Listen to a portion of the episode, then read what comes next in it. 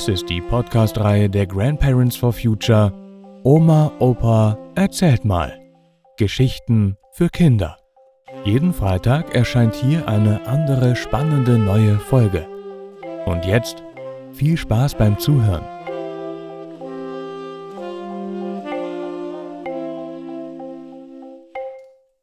Deutschland im Herbst. Oder warum es im Jugendheim 1977 nicht ganz ungefährlich war. Nach meinem Studium zum Diplompädagogen in Münster war ich total happy. Alle hatten gesagt, als Diplompädagoge kannst du nur Kellnern oder Taxi fahren.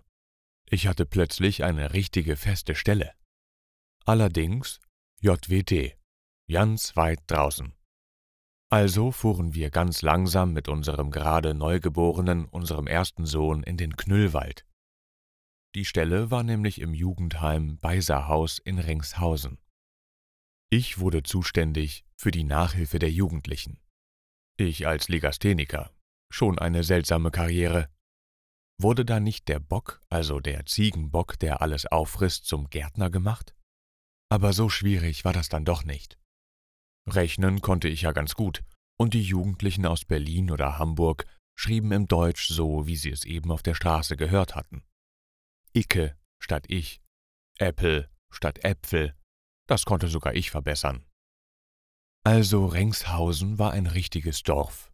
Es gab neben dem Jugendheim nur den Bäcker mit kleinem Kaffee und die frische Milch konnten wir beim Bauern holen.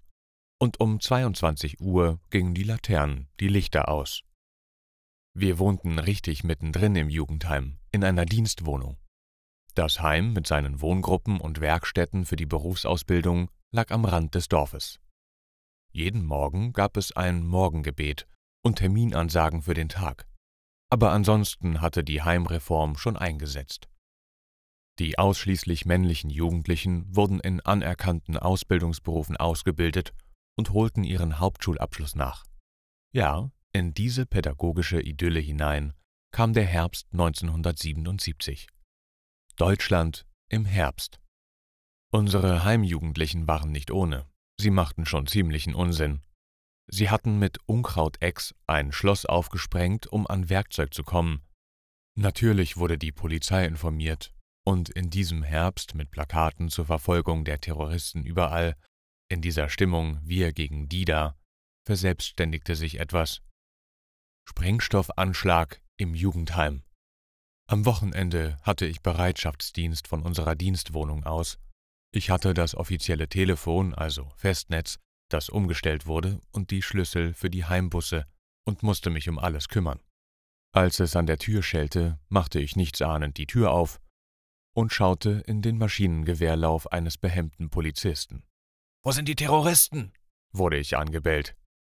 Ich war völlig erschreckt nahm die Hände hoch und versuchte zu erklären und zu vermitteln.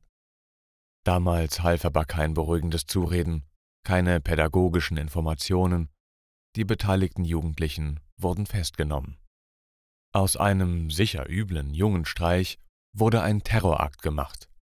Gegen die Jugendlichen wurde dann tatsächlich wegen eines Sprengstoffverbrechens ermittelt. Was war das bei Deutschland im Herbst? Warum drehten alle, insbesondere die Polizei, so ungewöhnlich am Rad? Warum kam es so zu Überreaktionen? Die Terroristen der RAF, der Roten Armee-Fraktion, entführten damals ein deutsches Flugzeug, die Landshut, in Mogadischu in Somalia. Die RAF entführte auch den Arbeitgeberpräsidenten in Deutschland. Deutschland war in Terrorangst und die Terrorbekämpfung war überall. Dazu gab es noch die Vorgeschichte der Terroristen.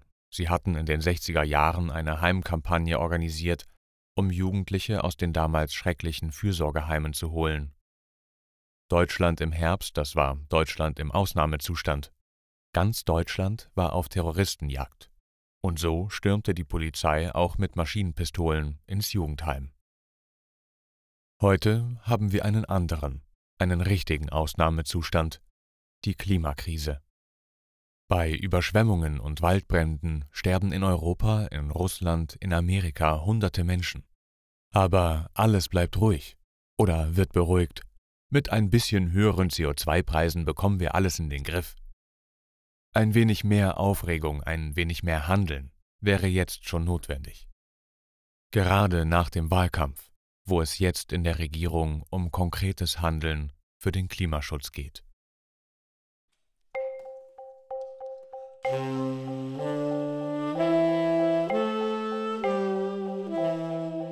Das war Deutschland im Herbst.